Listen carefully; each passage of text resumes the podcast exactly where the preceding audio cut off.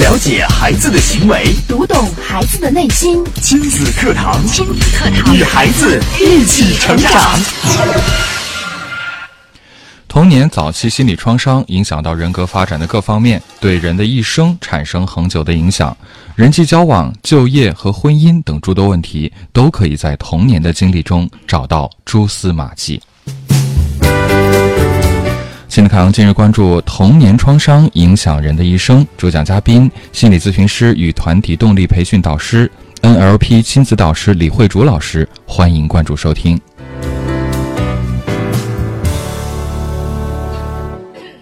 我是主持人袁明阳，我是主持人吴化，有请李老师。李老师您好，呃，主持人好，吴化好，明阳好。嗯，非常欢迎李老师做客我们的亲子课堂。很多年前李老师做客过我们的节目啊，经常的，原来是很多年了。好，今天的这个话题，呃，童年创伤影响人的一生。在刚刚跟李老师聊天的时候，吴华其实，嗯，看到这个题目的时候，他有个第一感觉，吴华说说看。嗯。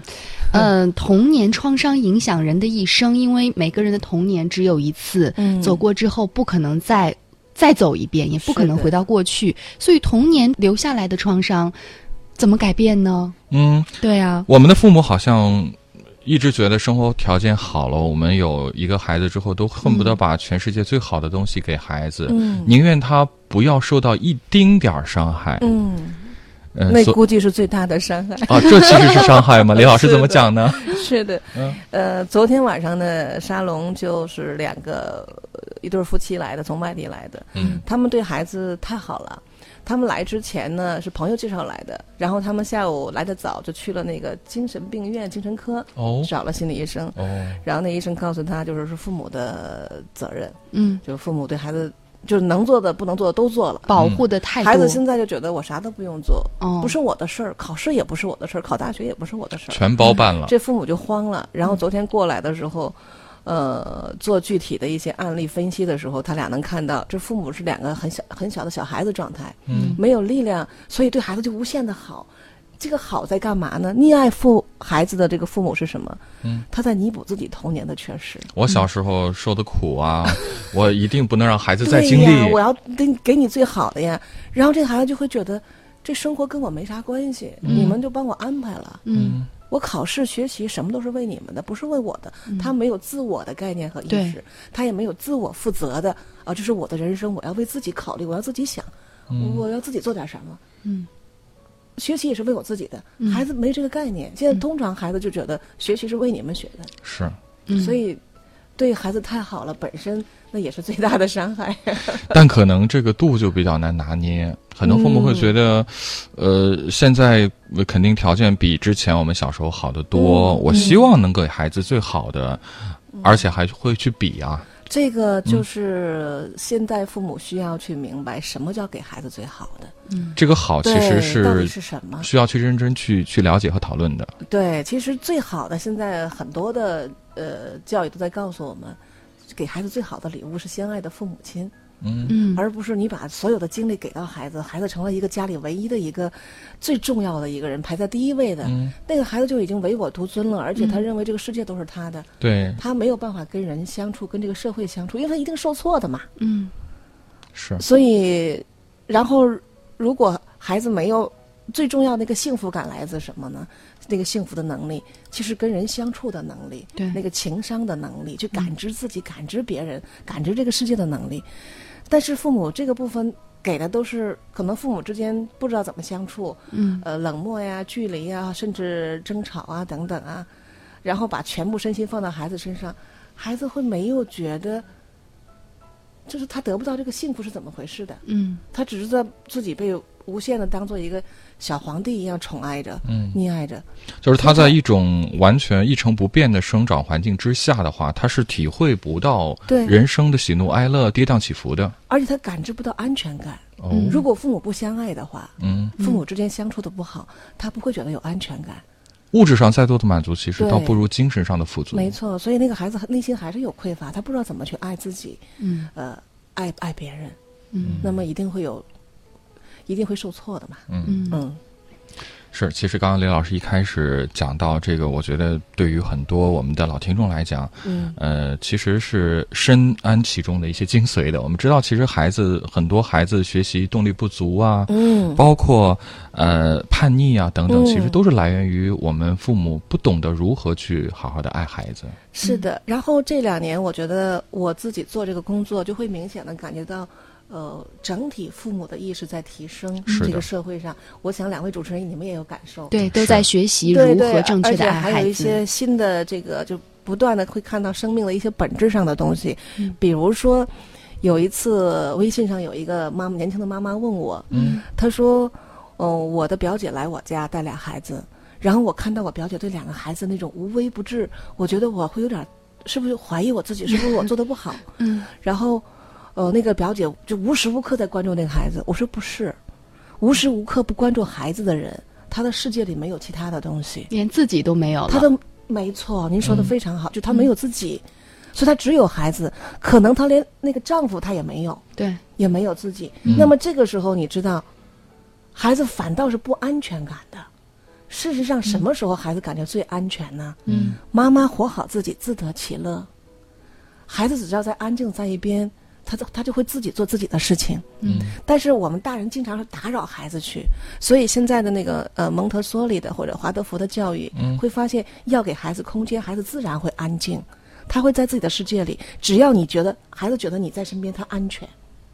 你知道，嗯但是我们现在就是不断的打扰孩子，你饿不饿？你冷了吧？你 你吃点什么呀？你你渴了吧？哎呀，这个不能碰，哎呀，那个不能碰，就是你充满了紧张和焦虑，，嗯然后你完全没有关注在你自己内心，你的生活你有多安定。嗯这个时候其实反倒对孩子是个破坏力。是，所以为什么我们留意一下？你看很多国外的孩子，呃，国外的那个年轻的父母会带着两三个孩子出来旅行，嗯怀里抱着那个才几个月，嗯车上推一个还领一个，然后你会发现他们吃喝基本上比较有序的，对，很少孩子大哭大闹大吵的。嗯，我们基本上四口人带一个孩子出去就疯掉了。嗯，就一个孩子还得全家就是几辈人要围着转，更别说这么多孩子，那简直是不可想象的事情。对，所以事实上，那个孩子受关注太多，嗯压力很大。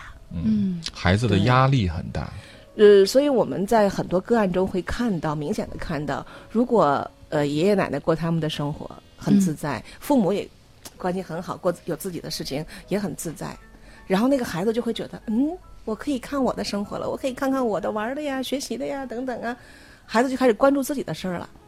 互相都没有影响，彼此都非常的祥和和平平静，很平和。嗯。但是如果四个人所有的眼睛看着孩子，那个孩子就是，哎呀，好有压力，我去哪儿啊？我藏不起，藏不。可能我做什么，我都觉得是在监视之下的。对，然后他就会要叛逆，要挑衅，这个我不要，那个不对，什么都不行，哦，是这样出来的。嗯所以，呃，我真的很建议我那个妈妈们、父母们，先关注自己，让自己活得平和自在。嗯嗯，对，如果有一天您发现自己的孩子特别的叛逆，可能嗯有一些四五岁、五六岁就已经展示出来了他那种，叛逆的，比如大喊大叫啊、说不你啊，干涉的太多了。嗯，保护的太好，你的爱的浓度有点太愁了。没错，那孩子就透不过气来。对是。嗯嗯。好，节目一开始，这个李老师其实跟我们讲了我们应该用怎样的方式去爱孩子。嗯还是回到我们今天的主题，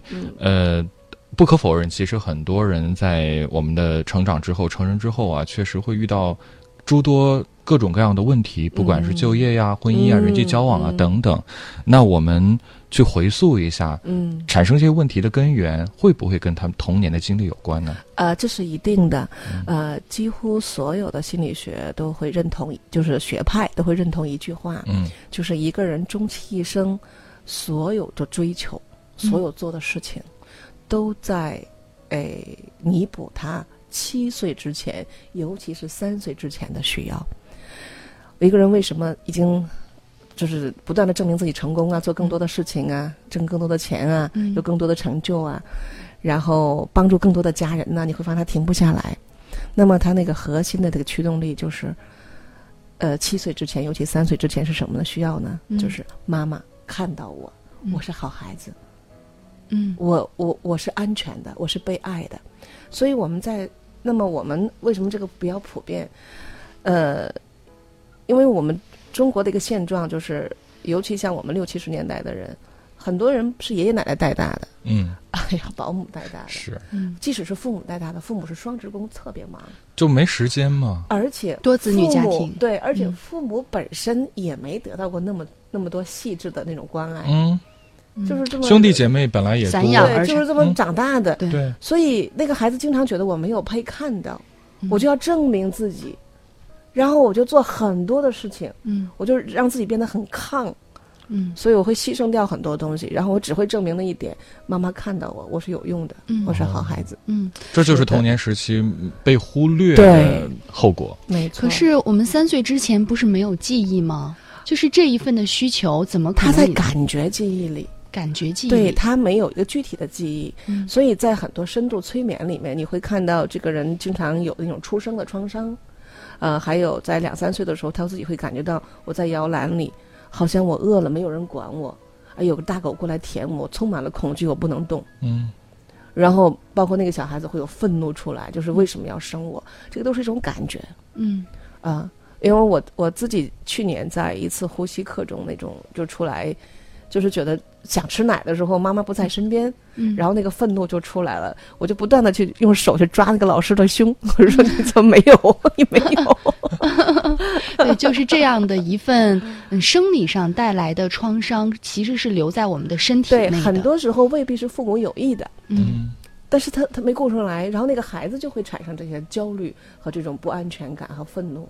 他饿吗？嗯嗯，对他会有情绪记忆，有感觉记忆。嗯嗯，好，嗯，刚刚节目一开始，其实李老师是从这个他多年从事的这个工作啊，从理论的层面跟我们做了一些概念式的解释。那大家在我们的成长过程当中，包括我们的孩子的身上，有没有发现到一些让你比较困扰的难题、困惑呢？嗯，也可以透过我们。的微博、微信的方式啊，将您的问题发送过来。我们今天特别难得，可以请李老师帮我们来做一些分析。是的，我们的新浪微博是迪兰路言亲子课堂，直接在今天的话题帖后跟帖留言。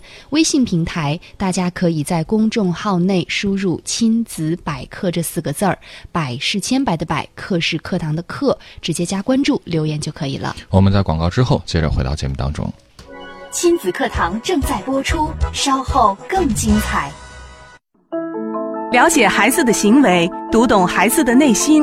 育儿亲子随身听，全国首档以心理学为基础的专业家庭教育节目《亲子课堂》。每天上午十点到十一点，FM 九三一，AM 七幺幺，郑州经济广播，欢迎收听。了解孩子的行为，读懂孩子的内心。亲子课堂，亲子课堂，与孩子一起成长。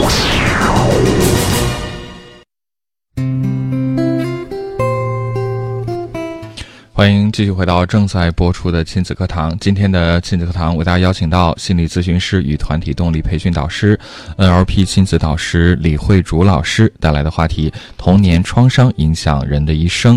那我们。嗯，在收听节目的时候，大家有问题也可以将你的问题发送过来。嗯，新浪微博是迪兰路言亲子课堂，关注后在今天的话题帖后跟帖留言。微信平台在公众号当中输入“亲子百科”，亲子百科，百是千百的百，课是课堂的课，加关注之后就可以留言了。有什么样的问题都可以发送过来。嗯，我们来关注一下大家发来的相关的一些问题。呃，看到呃，这位署名叫。阿辉的朋友他说呢，深有感触。小时候呢，家里很穷，导致我现在买东西第一眼就会看价格，而不是看喜不喜欢。我觉得他还是，呃，怎么说，还是挺有灵性的嘛。就是我们刚才只是点到了一点，他就可以联想到自己在生活当中现在的一些情况，可能是小时候家里穷导致的。嗯。嗯，也许我们现在的很多这种行为习惯呢，嗯，包括我们的情绪啊，待人处物的这种方式，都是小的时候造成的。呃，都是有这个家庭的烙印，家庭的环境影响，嗯，一定是有这个家庭烙印的。我记得我在很小的时候，因为我妈妈是个很火爆的脾气，很能干，嗯，我在很小的时候就发誓，而且我就是个性很强，所以我老指责她。就是哪有这样做妈妈的？嗯，然后我就发誓，就是我一定不像你那样。但当我孩子开始越来越大的时候，就开始的时候一两岁时候还好，你你你无限的这个宠爱啊，无限的这个包容啊。等再大一点的时候，你就会发现，你说话的时候，我就会发现我跟我儿子说话那个表情，那个说出来的话。嗯，跟我妈妈一模一样。是的，所以你越不想像谁，你记住，你一定像他。对对对，嗯，其实，在我大概就这一年吧，就这一一年时间里，我也跟您有过同样的感受，就是我曾经我也在心里面暗自去想哈，我千万不能像我妈这个样子，这个样子。哎，后来慢慢发现，怎么我跟她是跟她一模一样的？因为我们内在的潜意识会有一个忠诚。嗯，你在这个家庭这个，包括一家人为什么口音都像？你发现吗？对。越老连眼神表情都一样。我最近已经越来越发现，我跟我弟弟怎么那么像。嗯，这就是所以家庭非常大的一个力量，把一个人融合在里面。你想完全挣脱出来他的一些呃负面的影响，那个是需要很大的觉知和勇气的。嗯嗯嗯。甚至说，很多成年之后，越是反叛呀，越是离经叛道，你其实越反抗的越厉害，说明你你受他的影响越大。Yes，你说对了。佛家讲不是厌就是恋嘛？嗯，就是你越厌恶这件事情，其实证明你跟他连接的更强、更深了。你越离不开他，你知道吗？你要平淡那种，反倒。没有那么强的那种连接了。嗯，你越抗拒它，说明它跟你的力量很大呀。嗯嗯，所以不要去抗拒现在你所呈现的任何的状态。呃，你有抗拒的时候，觉察那个抗拒就好。就是我觉得所有的发生都是一定它有它的道理的。嗯，如果你抗有抗拒的话，那一定有它的原因。那么，任何事情就是你觉知到它，看到它，哦。我这个部分有抗拒，那可能有一些议题在吧？嗯，那我可能有一些很大的一个连接和牵引在里面吧？嗯啊，对于我们现在的很多爸爸妈妈哈，如果说听到这期节目，其实也可以从现在孩子们的种种表现去回溯到自己宝贝的童年发生了一些什么。那么，如果找到了一些原因，我们该怎么去弥补它？呃，怎么去弥补它？首先，你先看到，嗯，当你。你这个建议就非常好，就是当你看到说，哎，我孩子这样的一个状态，是不是跟我童年有什么样的关系？当你有这个意识的时候，就已经非常好了。嗯，就说明你愿意去学习，愿意去了解和探索。嗯，然后当你愿意去回溯你的童年，你会发现有某些东西，呃，父母对你的模式跟你现在对你的孩子有非常相似的地方。那个时候其实又是一层看到，呃，然后这个时候我觉得。你对自己有这份觉知，带着这份觉知的时候，有些事情就开始有不一样了。当然，如果说我我当然从专业的角度，还是建议大家有一定的学习和呃呃有一些成长的这种功课去做，这是最好的。嗯，要不的话就是你明白，但是你无你无力改变，嗯，你控制不住。你情不自禁，嗯，因为那个模式就在你的，就在深深的在你的烙印里面，根深蒂固的。对，你再明白，你会发现我都控制不住，我不能自己。我没有能力，就是有意识无能力。对，没错。而这个意识和觉知，可能不是我们外界可以给到的，是需要你自己去发现。对，因为它建立的时候，在你的大脑那个神经回回路啊，就已经建立成了。你要改变那个神经通道的话，那事实上是需要一个很大的一个。呃，疗愈的，对一个整合的，一个转化的，嗯，那个是需要专业的一个成长和学习的，嗯。嗯。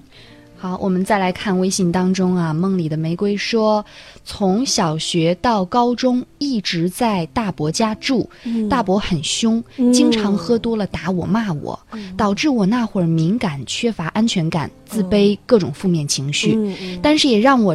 学会啊，察言观色，敏感到能够受到别人一丁点儿的情绪变化。直到现在，我也觉得自己无家可归，感觉很孤独。嗯，你看，他其实明显的说到了创伤的两种面相。第一，让他能保护自己，敏感、察言观色，在这个社会上，他能照，就是他会比较好的照顾自己。是，嗯。那么第二，另外的一个负面的影响就是自卑。嗯。呃，然后没有安全感。对，那这个部分，如果他能够觉知到，然后愿意去有一些学习和训练的话，那我建议就是先从书上开始，有很多书会有教我们如何的跟自己童年那个创伤的小孩来对话，去拥抱和疗愈他。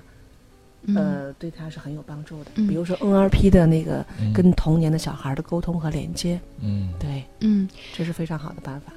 我们也特别想来听一听李老师分享一些自己在这个呃实际的操作过程当中遇到的有代表性的案例，嗯，能不能跟我们分享一些？呃，其实特别多了，因为几乎我每个月要做差不多二三十个个案。哦，有没有哪一个是让自己印象很深刻，让让自己很很感动的？其实我很多个案都蛮深刻、蛮感动的。嗯，那么如果有。呃，我我我现在能想起来想起来的就是，呃，这位女士她来做个案的时候，她一直说跟她的妈妈关系非常糟糕，嗯，然后爸爸去世了，妈妈原来家里面哥哥也有吸毒啊，呃，然后妈妈只能她来抚养，嗯，那她跟妈她跟她跟她妈妈从来没有任何肢体上的接触，嗯，然后那种恨那种怨就觉得是妈妈毁了这个家族。毁了这个家庭。嗯，呃，那么开始做个案的时候，跟他妈妈，他就不能看，也不能说，就他一切都被从小的时候就被压住了。他妈妈非常厉害，嗯，哦，是个是个女领导，女汉子，嗯，他就被压住了。然后从小哥哥又被，就家里会有打呀这些事情，所以他就缩缩住了，嗯，然后有很多的怨恨也不能表达。那么开始几次个案的时候，就非常的艰难，就是。又恨妈妈，又怎么样？就不不觉得没有指望了，改变不了了。嗯。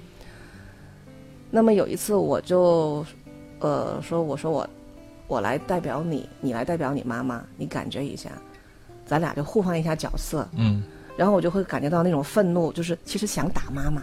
哦。就不断的拍，但那种拍打妈妈的那个膝盖啊，嗯，就是像呼唤，你看看我，其实是爱你。嗯，你看看我，我渴望你。表面上看是抗拒，其实内心是那种匮乏。嗯，对我，我还是要你爱我。这嗯，然后那个妈妈就闭着眼睛说：“哎呀，我不会呀，我真的不会呀，我我不知道怎么做呀。”办呢？他体会到妈妈这点的时候，他就柔软了很多。嗯嗯嗯。然后那个他也当时也是，呃，哭得很厉害。这是一次开始有有显著的变化。然后他第二次做个案的时候，第二三次接受父母个案的时候。呃，就是也是那种不断的那种恨呐恨呐，那么我就是慢慢的让他的手，就是不知道干嘛，就是我凝固住了，我不知道怎么办了，两个人的关系就只能这样了。嗯，然后我用他的手去碰妈妈，嗯，他碰到的时候，他就突然一下就跳起来，嗯，他说我恶心，我真的觉得恶心，就是不现实，不可能。然后我就让他碰到妈妈手上，慢慢的、慢慢的，就他就手就不动了。嗯，你知道那个心，那个小女孩。还是要爱的，还是渴望的。然后我让他妈妈的手也碰了他，他开始也推开，但是推着推着，你就会发现那个力量不大了。嗯，然后就允许了。然后同时我说试着让妈妈抱一抱。嗯，就是如果你要的话，如果你想要爱的话，你必须自己做点事情。对，你如果老是拒绝赌气的话，你永远得不到嘛。对，好，他就慢慢的就在妈妈怀里，妈妈愿意抱他嘛。然后他边说，他边在怀里边说，这不真实。这太可笑了，这不真实，然后觉得我觉得好羞耻，好羞愧。你，我们其实对爱的渴望的部分，如果得不到的话，孩子会有羞耻感，觉得好丢人、没面子。所以羞耻感是最大的一个伤害，你知道？嗯。但是他在怀里又不动，同时捣鼓这些话。嗯。这是一个很好的进展。做完这次个案之后，他给我回了一个微信，他说。我今天碰了我妈一下，我俩都吓了一跳。你就可以面对其实当当他就是说这种话的时候，你又觉得又可爱，其实又也有些难过的。是的，就是无意中碰了妈妈一下，他俩都吓了一跳。哦，竟然竟竟然没有接触哦，这么多年，这么多年。嗯。然后他后来又有几次个案，也是跟妈妈的连接很很很艰难，但是一可以让妈妈拥抱了。嗯嗯。那么他前两天又发一个微信说，呃，我觉得我可以跟我妈妈拍打了，我们俩也能说话了，我觉得好了很多。他说太难了，真不容易啊。嗯嗯。然后他就开始有能力对他的孩子不一样了。是让他来个来做个案的时候，他他他的初最初的想法是，他走不进他儿子，然后他看着儿子就流泪，是因为他觉得儿子可能会重复他的命运，因为他从小在那种。征战中，哥哥又不断的惹事中成长的，他几乎是惊恐的和缩着的。嗯然后他看着儿子就可怜，他把自己的东西放到儿子身上去了嘛。很多时候你看着孩子可怜，是你觉得自己可怜，对对，所以这就是投射嘛。嗯然后慢慢他跟儿子开始越来越，呃，有很多的互动了，嗯跟老公的关系开始也关注老公了。原来一个关注不了到，关注不到老公，嗯，所以夫妻就会一个，呃老公就会经常出差。嗯嗯其实这呃，或者是夫妻分居，其实这是一个现象，就告诉你你夫妻之间有问题的。对，嗯一定有问题，所以两个人会表面上会找各种原因出差呀、嗯分居呀，嗯嗯你知道。然后她现在开始对她老公开始有情绪了，开始挑事儿了，就是虽然挑事儿了，也是拉近距离了。但也是一种交流啊。错没错，就是我一下子不知道怎么爱你，但是我开始找你的事儿，嗯，这本身就是我关注你了呀。没错对 对，哦，嗯所以这是个非常好的现象。是。嗯。呃，其实特别多了，嗯，嗯。然后都会你能看到那个孩子的爱的渴望，嗯。蛮感动的。嗯。就是那个孩子，你看经历了这么多年的创伤，都四十多岁了，有丈夫有孩子了，嗯。但是他内心那个渴望，对，哎呦，那个强大那个力量，我还是那么难，我还是要走向你，就是我还是要去爱你。嗯。然后我这里很想分享有一个呃原呃理论上的东西，嗯。这也是实践中出来的理论，就是表面上你看我们有有几个圈儿，嗯。人的那些表现情绪状态，嗯。最外围的圈儿，人最容易表现的就是愤怒，嗯。呃，还有一种就逃避、回避型的，嗯。还有一种是麻木的。嗯。就你看人群中无外乎这几类，哦，要么这人经常容易愤怒被点起火来，要么这个人就是老好人，什么时候都无所谓，木木着的，嗯。嗯。要么这个人就是你跟他谈什么，就是关键的事儿就就绕开了，就逃开了，哦。我哦，不面对我的事儿，哦。就基本上会这三种类型。嗯。但是当你深入进去的时候，你会发现他再往里层就是委屈啊、伤心呐、嗯啊，这些都是包裹在这外衣对里面的。嗯，对，呃，我在引导一些学员做练习的时候，比如他看着父母，我没什么感觉，父母离婚了嘛，我对他们没有任何感觉，无所谓。然后我说你试着说一句话，爸爸妈妈，就是我不想承认我我恨你们，我不想承认我难过，嗯我不想承认我伤心，所以我麻木自己。这个话一说出来，你知道那个当事人唰就哭出来了，泪崩了，什么感觉都出来了。嗯然后那个也有心痛了，嗯然后还有另外一种就是愤怒，就是看着父母就是那种横眉立目的，觉得他们不行，你们做错了。当让他说我恨你们，说完这个恨的时候，你知道我恨你们，我恨你们，我恨你们。说完的时候，你知道他就开始有悲伤，就是其实我很伤心，嗯其实我很难过。嗯这层再出来的时候，他会说到下一层，嗯我也是你们的孩子，我需要你们。嗯这层再出来的时候，就是这个他完全是孩子状态了。哦然后流淌完了之后，你知道最后那句话是什么吗？嗯其实我爱你们，嗯就是所有的核心，你别看外围是什么，嗯内心都是什么。我们都以为是我想你爱我，嗯不是的。每一个人的生命力是干嘛？我想去爱的，嗯就是我的爱被阻住了，所以我会有那么多的愤怒、伤心、麻木或者逃避。嗯我宁可把这些东西用这种方式挡住。嗯那么其实核心就是全都是我爱你。嗯，就那一刻的时候，你会发现，我做了这么多年治疗师，我依然会眼睛会酸的，对。我依然会有眼泪会会出来，我就会擦一下眼泪的。嗯 是拨开了那么多那么多外衣，不管是什么样的，每让个人的让人觉得很揪心的，但是核心都是一样的。生命最大的动力就是去爱、去工作，这是最有乐趣的事情。嗯，但是你会发现，我们都被阻住了，对，对。啊、被有一些呃创伤啊，被有一些东西给挡住了。嗯。嗯，我们是否可以理解为疗愈童年的创伤，应该从疗愈我们和父母关系开始？你说的太好了，是这样的。嗯 人说，想跟自己和解，先跟父母和解，嗯。然后你就跟可以跟这个世界和解，是是这样的。很多呃呃知道、了解、认识、走进我们亲子课堂的朋友，可能是因为自己孩子出现了一些问题，但是我们一层层的抽丝剥茧走到里头才会发现，其实所有的问题都来源于他跟他父母的。对，就是原生家庭一代一代的这种 传承。所以我我会有一个工作坊，就是专门就是接受父母，嗯。嗯。因为我觉得那个是核心的，就是我开了好几年，嗯。然后那个部分对一个人的疗愈能力特别强。嗯，嗯太好了，谢谢李老师精彩的讲解。嗯，好，时间关系，今天节目只能到这儿了。非常感谢李老师精彩的讲解分析，也感谢大家的收听。明天同一时间，秦德康和你不见不散。